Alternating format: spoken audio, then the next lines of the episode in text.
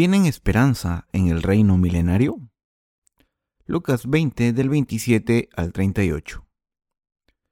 Llegando entonces algunos de los saduceos, los cuales niegan haber resurrección, le preguntaron diciendo, Maestro, Moisés nos escribió, si el hermano de alguno muriere teniendo mujer, y no dejare hijos, que su hermano se case con ella, y levante descendencia a su hermano. Hubo pues siete hermanos, y el primero tomó esposa y murió sin hijos, y la tomó.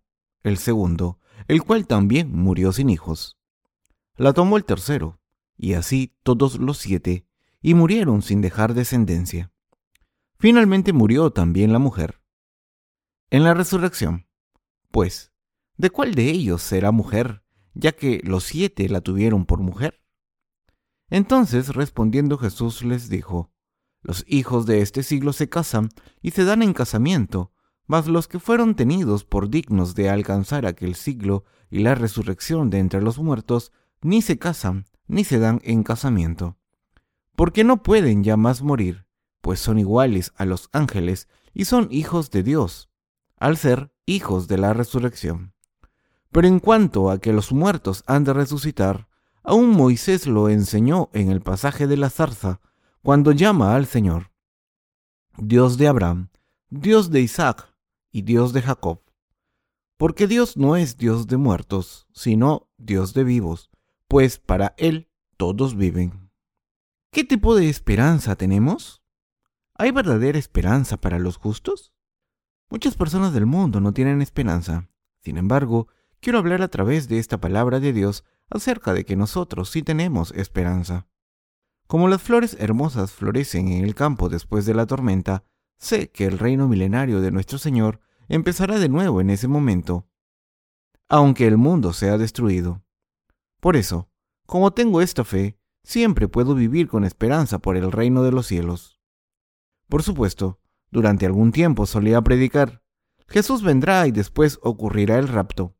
Por tanto, debemos nacer de nuevo, debemos recibir la remisión de los pecados, He predicado el Evangelio solo de esta manera porque tenía muchos problemas en mi corazón. Tenía muchos problemas porque el mundo está en mal estado. Este mundo está en estado de calma antes de la tormenta. Nosotros vivimos en medio de la calma, la serenidad, que viene antes de la tormenta. Muchas personas en este mundo, como los científicos, filósofos, personas religiosas y los políticos, saben que el futuro del mundo no es positivo. Por eso, son impacientes y están mortificados mientras viven en este mundo. Los corazones de la gente están impacientes y frustrados porque no hay esperanza en este mundo. ¿Por qué los países poderosos están creando políticas que prohíben a los países más débiles poseer armas nucleares? Están preocupados porque los países más pequeños empiecen una guerra nuclear cuando haya terremotos y haya malnutrición y hambre en el país. Hacen tratados inician negociaciones e implementan sanciones económicas para evitar la guerra nuclear, porque es obvio que la humanidad será destruida si hay una guerra nuclear. La situación económica será aún más oscura en el futuro, y el futuro en el campo religioso no es bueno tampoco. La era de la oscuridad espiritual va a descender sobre el mundo. Los historiadores dicen que los mil años de la Edad Media fueron la era de la oscuridad. En realidad, durante la Edad Media hubo muchos ejemplos de personas que fueron ejecutadas por falsas acusaciones de herejía o brujería, y en el centro de todos estos hechos estaban los líderes religiosos. Esta era en la que vivimos ahora puede llamarse también la era de la oscuridad como la Edad Media. Sin embargo, tenemos una esperanza definitiva. El futuro del mundo puede parecer oscuro, pero no seremos destruidos si descubrimos la luz brillante que viene después de la oscuridad. Esto es porque sabemos que nuestro Señor resucitará primero a los justos y traerá el reino milenario cuando este mundo termine. Por tanto, debemos tener esta esperanza basada en el Señor. No tendríamos ninguna otra esperanza si no entendiésemos esto.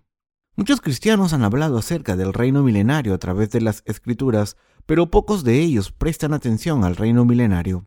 Solo piensan, no creo que el reino milenario se vaya a establecer en este mundo. ¿Es posible que el reino milenario venga si el mundo va a ser destruido si hay una guerra nuclear? La gente que no cree en el reino milenario no tiene esperanza.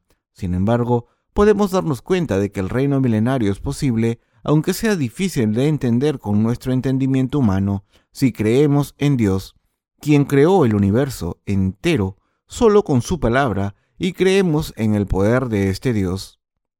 Aunque el mundo esté contaminado y devastado, nuestro Señor puede volver a hacer todas las cosas de nuevo cuando venga. Que el mundo entero esté limpio y sea bueno para vivir. Cuando el Señor diga esto, el mundo entero será un paraíso en un abrir y cerrar de ojos. Deben creer en esto. Podremos vivir en este mundo con el Señor durante mil años. El fin del mundo llegará, y los mil años de paraíso en la tierra vendrán después del mundo. Entonces, ¿qué tipo de cosas ocurrirán cuando venga el fin del mundo? Primero, los justos que hayan recibido la remisión de los pecados y hayan estado durmiendo en sus tumbas volverán a la vida. Los que estemos vivos hasta ese momento seremos transformados y tomados ante la presencia del Señor, quien descenderá del cielo. Vendrá y vivirá mil años con la gente que no haya recibido la marca y la gente que haya sido martirizada por la fe. Las escrituras dicen estas cosas. Nuestro Señor nos dice que oremos. Venga tu reino, hágase tu voluntad como en el cielo, así también como en la tierra. Mateo 6:10. Con tan solo leer el Padre Nuestro, podemos entender que es natural que los que hemos recibido la remisión de los pecados vayamos a vivir en el reino de los cielos. Sin embargo, es difícil vivir con esperanza, aunque creamos claramente en ir al reino de Dios porque pertenecemos a este mundo ahora. Esto significa que es difícil tener esperanza en el cielo cuando miramos el mundo que está a punto de acabar. Sin embargo, debemos aferrarnos a la palabra de Dios durante estos tiempos. Debemos pensar que la palabra de Dios es más importante que nuestros pensamientos o las circunstancias del mundo. Dios prometió que resucitaría a los justos, recrearía el jardín del Edén que existió en el principio del mundo y que haría que los justos viviesen felices como reyes durante mil años.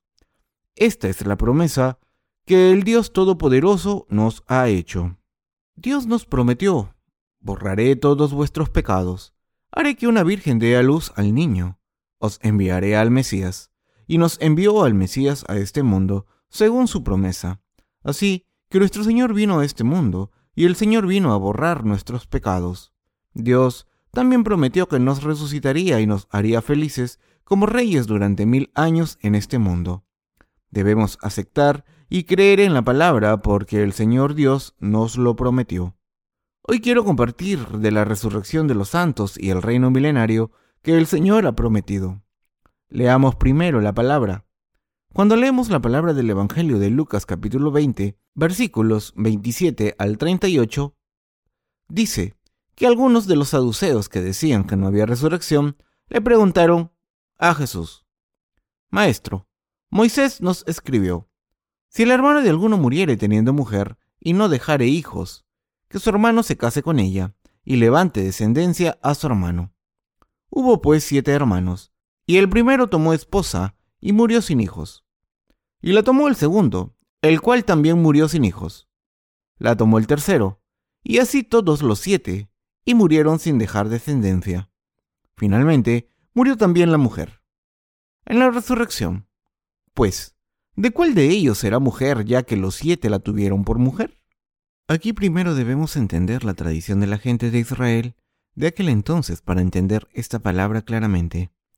La gente de Israel de aquel entonces tenía la costumbre de que cuando el hijo mayor se casaba y se moría sin tener descendencia, su hermano tomaba a la mujer del difunto y tenía hijos con ella. Tenían esa costumbre para que esos hijos sucediesen al hermano muerto. Además, los saduceos que preguntaron a Jesús eran políticos de aquel entonces. Eran personas que no creían en la resurrección, aunque creían en Dios. Creían que los seres humanos no podían ser resucitados y que todo se acababa después de la muerte. Por tanto, le preguntaron a Jesús, Jesús, dices que hay resurrección y que resucitarás a los muertos.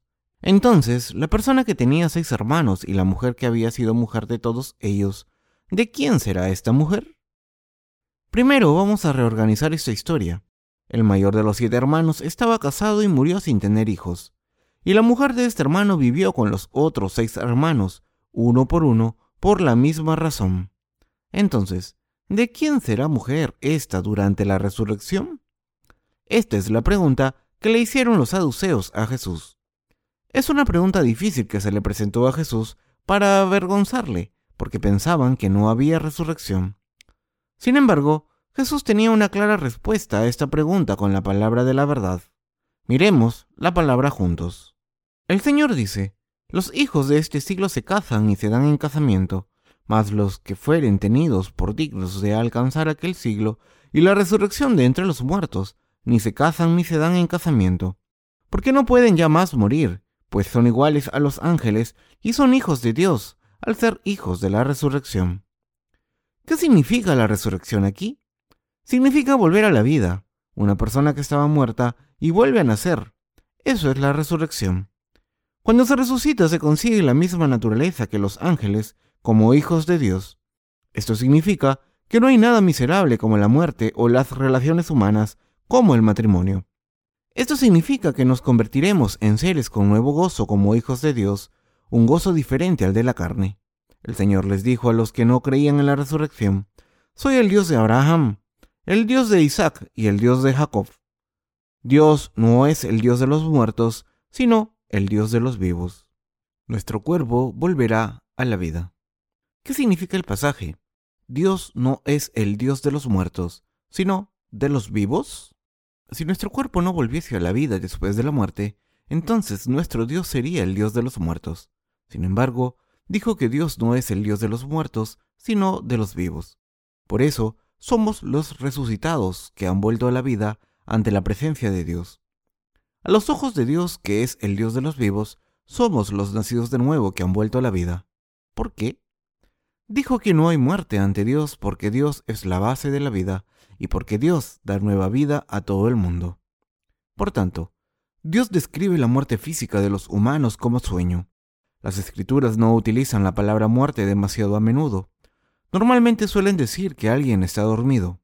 Incluso en el Antiguo Testamento Dios dijo que es el Dios de los vivos. Tenemos que hablar de esto durante un momento. Cuando Moisés estaba caminando por el desierto vio un arbusto ardiendo, pero lo extraño era que el árbol no estaba quemado. Estaba ahí sin estar chamuscado, aunque seguía quemándose. Moisés estaba sorprendido y fue a ver más cerca. Entonces Moisés escuchó la voz de Dios. Quítate las sandalias, porque el lugar donde estás es santo. Yo soy el Dios de Abraham, el Dios de Isaac y el Dios de Jacob. Dios se apareció en medio del arbusto. Incluso aquí nuestro Dios dijo que es el Dios de los vivos. Sin embargo, cuando pensamos esto, Abraham, Isaac y Jacob, todos estaban muertos. Aún así, Dios dijo, Yo soy el Dios de Abraham, el Dios de Isaac y el Dios de Jacob. Yo soy siempre el Dios de los vivos. Entonces, ¿qué significa esta palabra? La gente que pensamos que está muerta no está muerta, sino que está simplemente dormida a los ojos de Dios. La palabra de Dios quiere decir, yo soy tu Dios, y el Dios de los que están vivos ahora. Los que han muerto en este mundo están dormidos. Por tanto, yo soy siempre el Dios de los vivos. A la pregunta de los saduceos que no creían en la resurrección, nuestro Señor contestó, Dios no es el Dios de los muertos, sino de los vivos.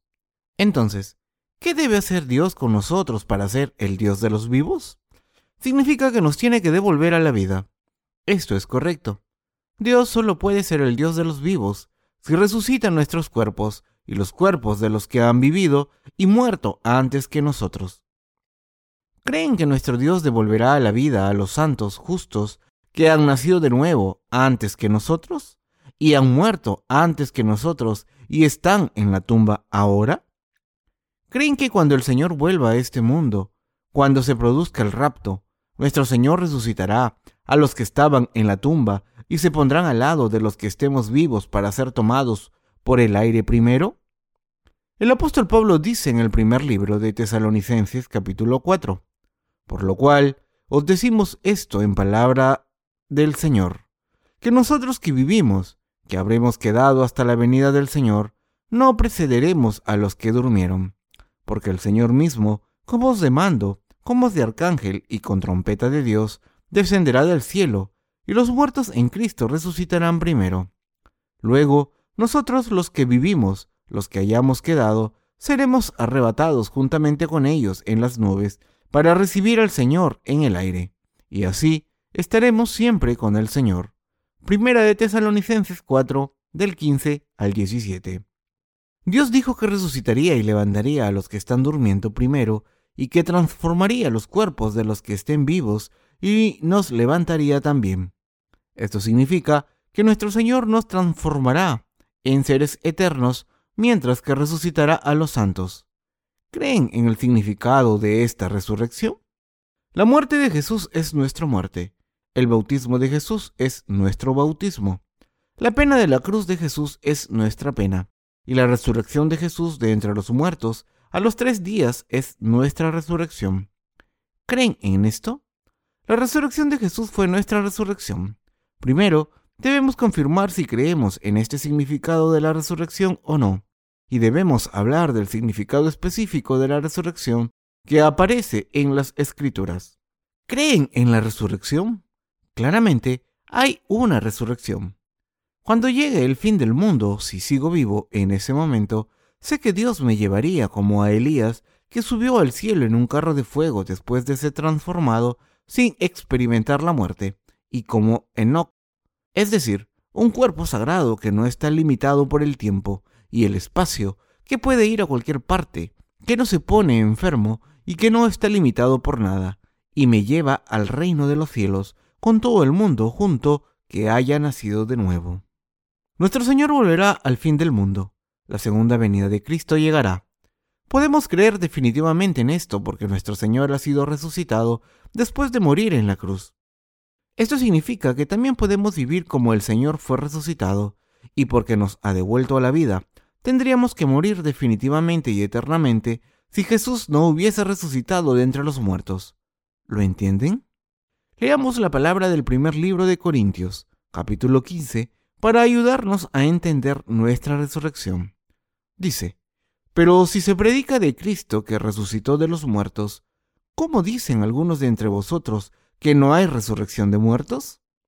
Porque si no hay resurrección de muertos, tampoco Cristo resucitó.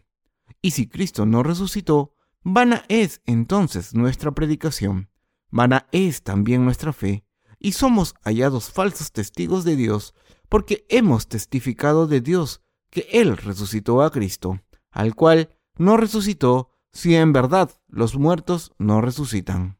Porque si los muertos no resucitan, tampoco Cristo resucitó. Y si Cristo no resucitó, vuestra fe es vana. Aún estáis en vuestros pecados.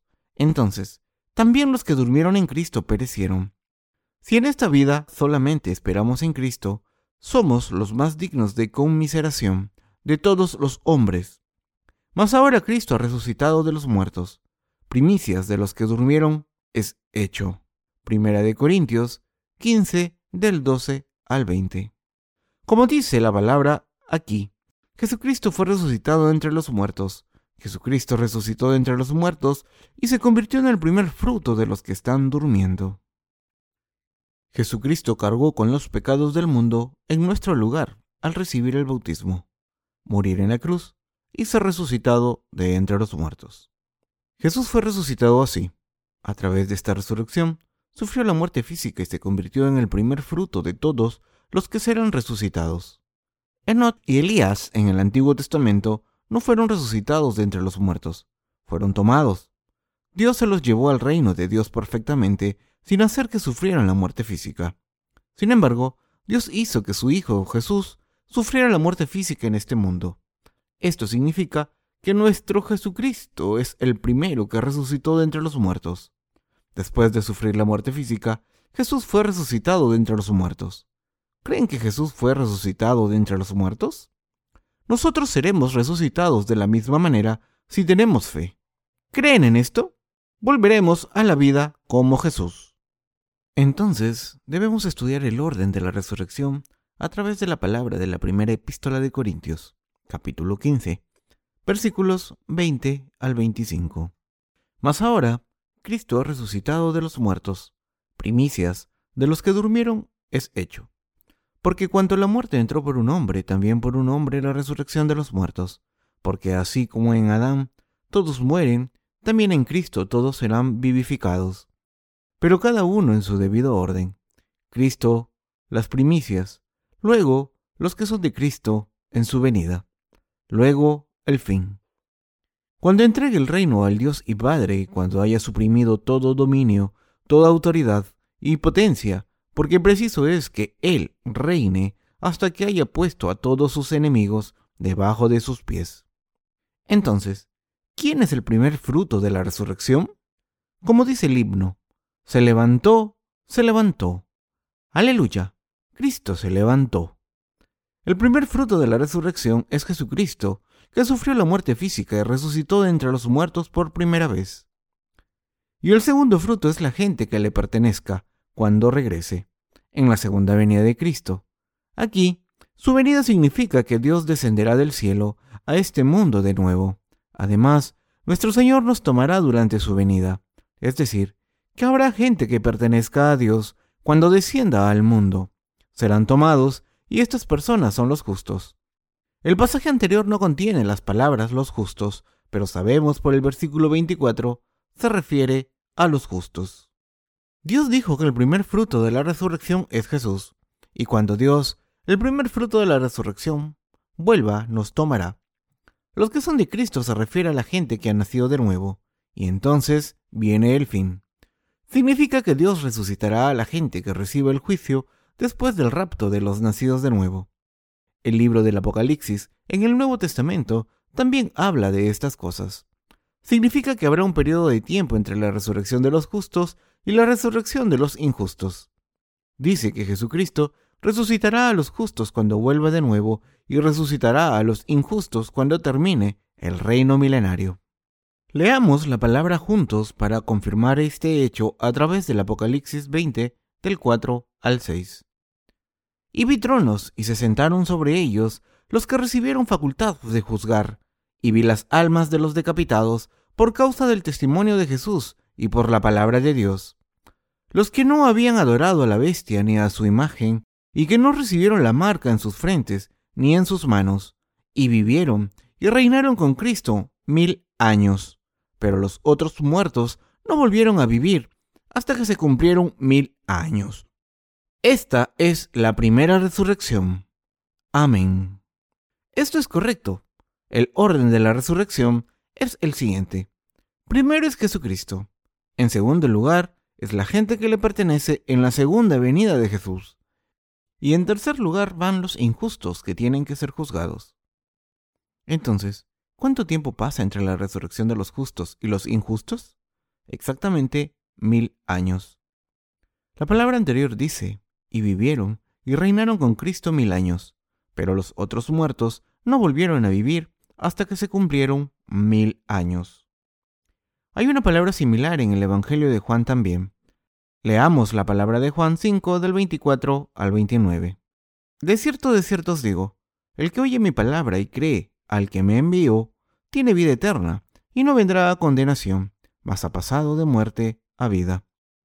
De cierto, de cierto os digo, Viene la hora, y ahora es, cuando los muertos oirán la voz del Hijo de Dios, y los que la oyeren vivirán. Porque como el Padre tiene vida en sí mismo, así también ha dado al Hijo el tener vida en sí mismo, y también le dio autoridad de hacer juicio, por cuanto es el Hijo del Hombre.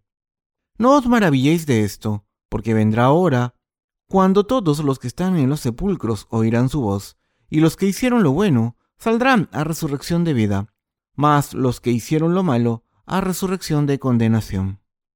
Este pasaje aclara que habrá dos resurrecciones diferentes, y los que hicieron lo bueno saldrán a resurrección de vida, mas los que hicieron lo malo a resurrección de condenación. Juan 5:29. Esta palabra significa que los que han hecho lo bueno, es decir, los justos, recibirán la gracia eterna y la felicidad eterna a través de la resurrección. Por otro lado, la gente que haya hecho el mal, es decir, los injustos, no resucitarán hasta que los justos reinen durante mil años. El libro del Apocalipsis dice claramente, y vi tronos, y se sentaron sobre ellos los que recibieron facultad de juzgar, y vi las almas de los decapitados por causa del testimonio de Jesús, y por la palabra de Dios, los que no habían adorado a la bestia, ni a su imagen, y que no recibieron la marca en sus frentes ni en sus manos, y vivieron y reinaron con Cristo mil años.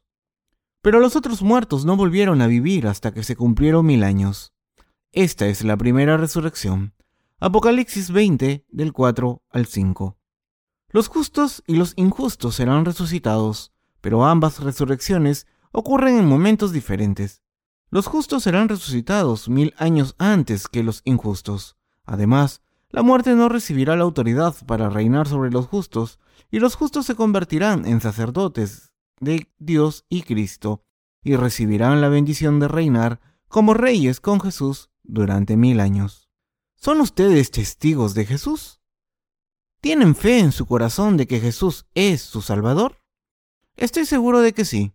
Sin embargo, no existe este testimonio en los corazones de la gente que no conoce el Evangelio del Señor, la gente que no conoce la palabra de Dios y la verdad.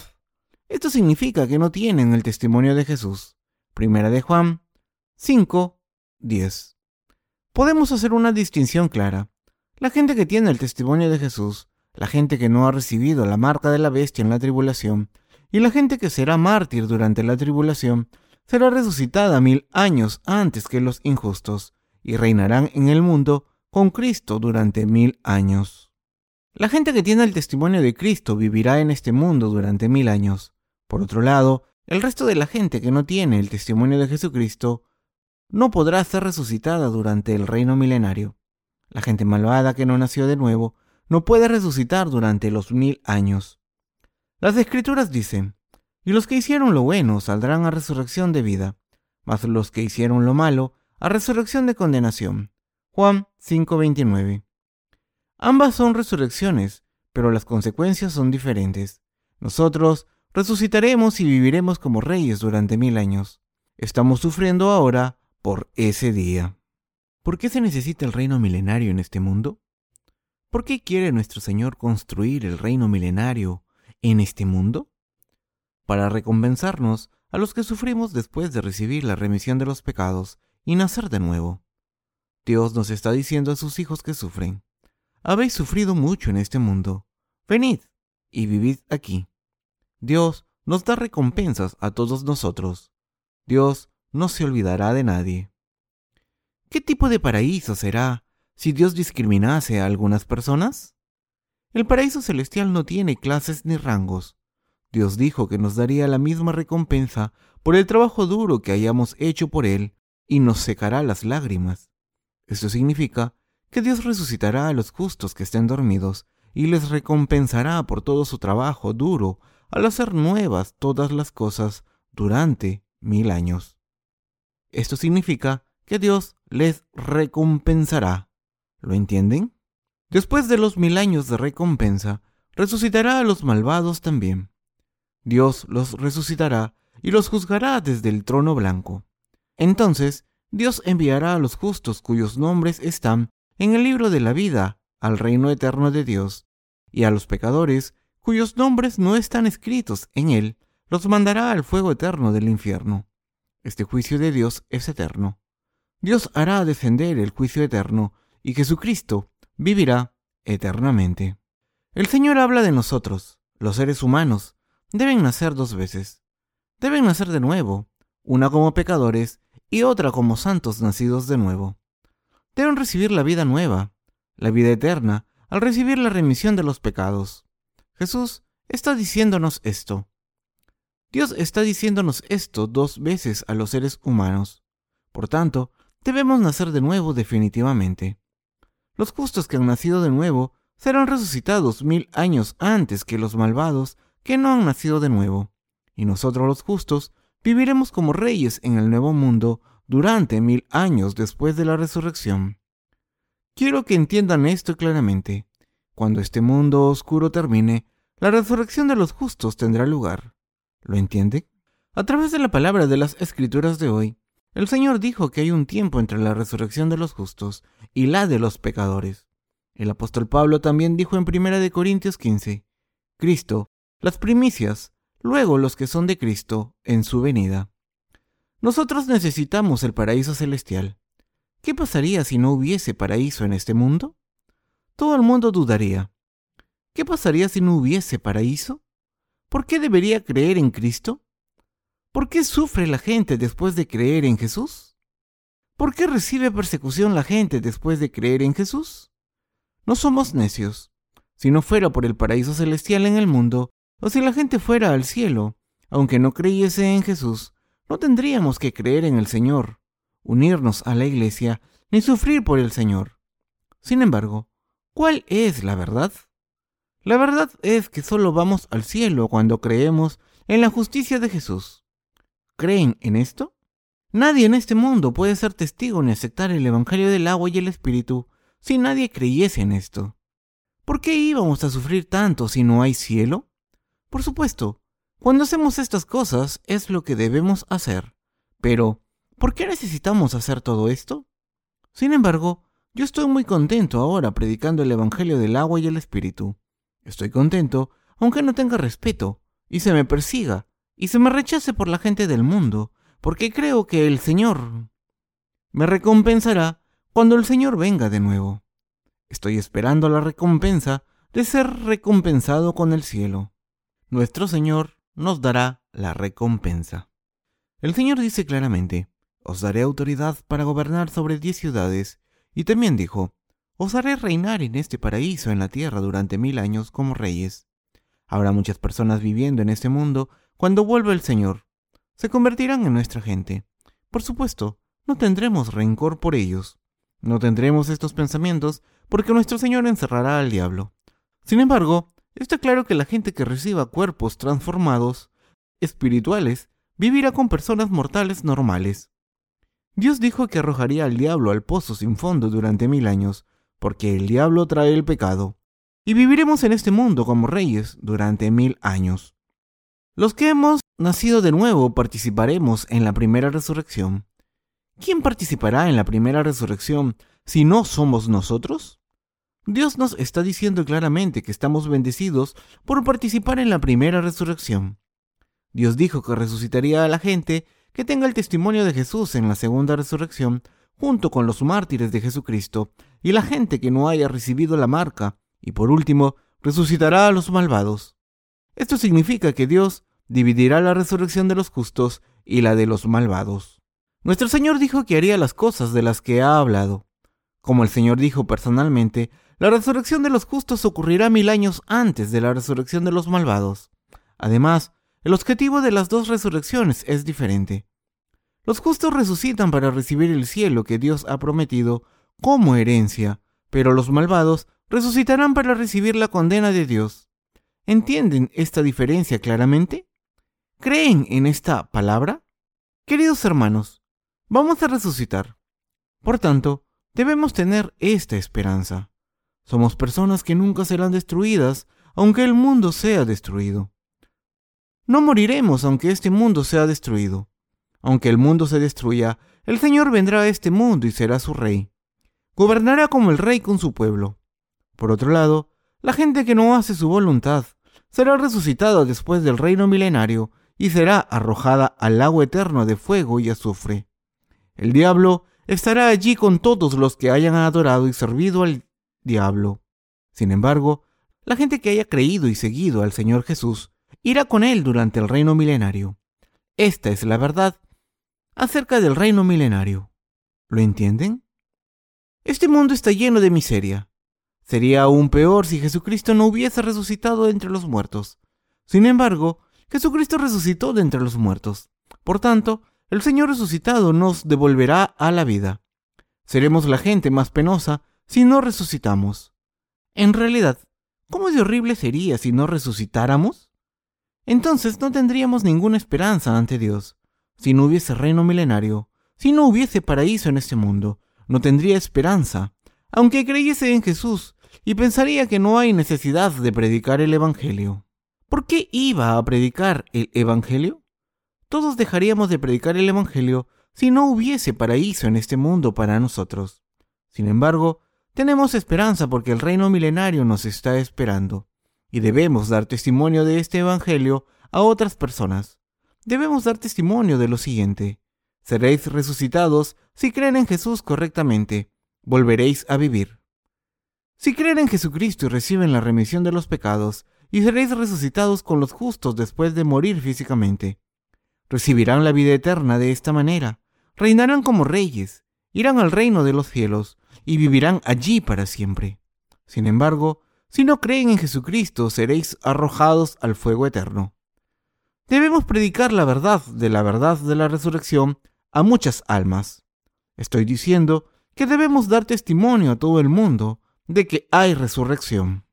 ¿Qué es lo más importante en el cristianismo? Lo primero es la remisión de los pecados y lo segundo es la resurrección de entre los muertos. El camino del cristianismo es el camino de la resurrección. El cristianismo consiste en devolver a la vida a la vida muerta, el corazón muerto y el cuerpo muerto. Esta es la manera de seguir a Dios. Esta es la manera de creer en Dios. Hemos dado testimonio del Evangelio del Señor hasta ahora. ¿Qué instrucción debemos dar en estos tiempos? Debemos dar testimonio de la resurrección. Debemos predicar. Volveremos a la vida si el mundo se acaba. Los que hemos recibido la remisión de los pecados, viviremos en el reino milenario después de ser resucitados. Nuestro Señor habló de la resurrección muchas veces. Y todos los discípulos de Jesús también predicaron la resurrección. El apóstol Pablo, Juan y todos los siervos de Dios dieron testimonio de la resurrección. Dicho de otra manera, dieron testimonio de que Jesucristo resucitó de entre los muertos. Dieron testimonio del camino de la resurrección por fe. Entonces, ¿no deberíamos predicar el camino de la resurrección? Debemos predicar la resurrección, la verdad, de que todo el mundo será resucitado. ¿Qué es lo más importante para la gente de este mundo? Es vivir para siempre, es decir, resucitar de entre los muertos. Lo más importante para toda la humanidad es poder evitar la muerte. Sin embargo, hay una manera de evitar la muerte. Solo hay una manera. Es creer en Jesucristo, la única resurrección. Es correcto. Si creemos en Jesucristo podremos ser resucitados mil años antes que los malvados. Podremos vivir felices y bien, ir a la vida siguiente del cielo eterno y vivir eternamente felices. Ese es el camino de la resurrección. Por tanto, debemos predicar este camino de la resurrección a todo el mundo. Debemos dar testimonio del camino de la resurrección y nada más. Debemos dar testimonio del camino de la resurrección y del Evangelio. Así debemos tener esperanza en la resurrección. No debemos perder la esperanza en nuestros corazones, aunque veamos la política, la economía y las religiones del mundo cambiando para peor. Debemos creer que nuestro Señor nos resucitará cuando el mundo oscuro se acabe. Además, debemos creer que el Señor renovará el universo y nos hará vivir en este paraíso, de manera que incluso las serpientes venenosas no nos morderán, aunque metamos la mano en un pozo lleno de ellas. Quiero que crean en esto siempre. Cuando vivamos en el paraíso, en este mundo, después de ser resucitados, conoceremos a Abraham y al ladrón al que Jesucristo le prometió que iba a ir al paraíso por creer en él cuando fue clavado a una cruz al lado de Jesucristo. ¿Lo entienden? El paraíso en la tierra es diferente del reino de los cielos. El paraíso en la tierra es el reino milenario que el Señor nos ha prometido. Conoceremos a la gente justa cuando el Señor nos resucite. Conoceremos a Pablo y al apóstol Juan, los conoceremos y el Señor nos recompensará con mil años como reyes y viviendo en paz sin el diablo. Viviremos así con nuestro Señor Jesucristo. Por tanto, debemos vivir con esta esperanza. Esto no significa que nuestras vidas se acabarán solo porque se acabe el mundo. Quiero decir que no es el fin para nuestras almas y nuestros cuerpos. Jesucristo vendrá a este mundo de nuevo cuando se acabe el mundo reinaremos como reyes y disfrutaremos de nuestra vida eternamente durante mil años gracias al Rey de Reyes, Jesucristo. Por tanto, debemos convertirnos en santos que den testimonio del Evangelio del Señor y servir y seguir al Señor con esta esperanza. Esta resurrección es mi esperanza. Alabo a nuestro Señor. Doy gracias sinceras a nuestro Señor, quien nos ha dado esta esperanza a los justos. Los que han recibido la remisión de los pecados se convertirían en las personas más desesperadas del mundo. Si el Señor no guardase su promesa de la resurrección y si no hubiese escrito acerca de la promesa del reino milenario en el libro del Apocalipsis. Si fuese así, la gente que ha recibido la remisión de los pecados tendría que soportar este mundo sin la más remota esperanza en el reino de los cielos. Sin embargo, nuestro Señor volverá a este mundo y renovará todo el universo. Además, el Señor será el Rey de este paraíso en el mundo que haya recreado y nos dará autoridad a los que creamos en el Señor.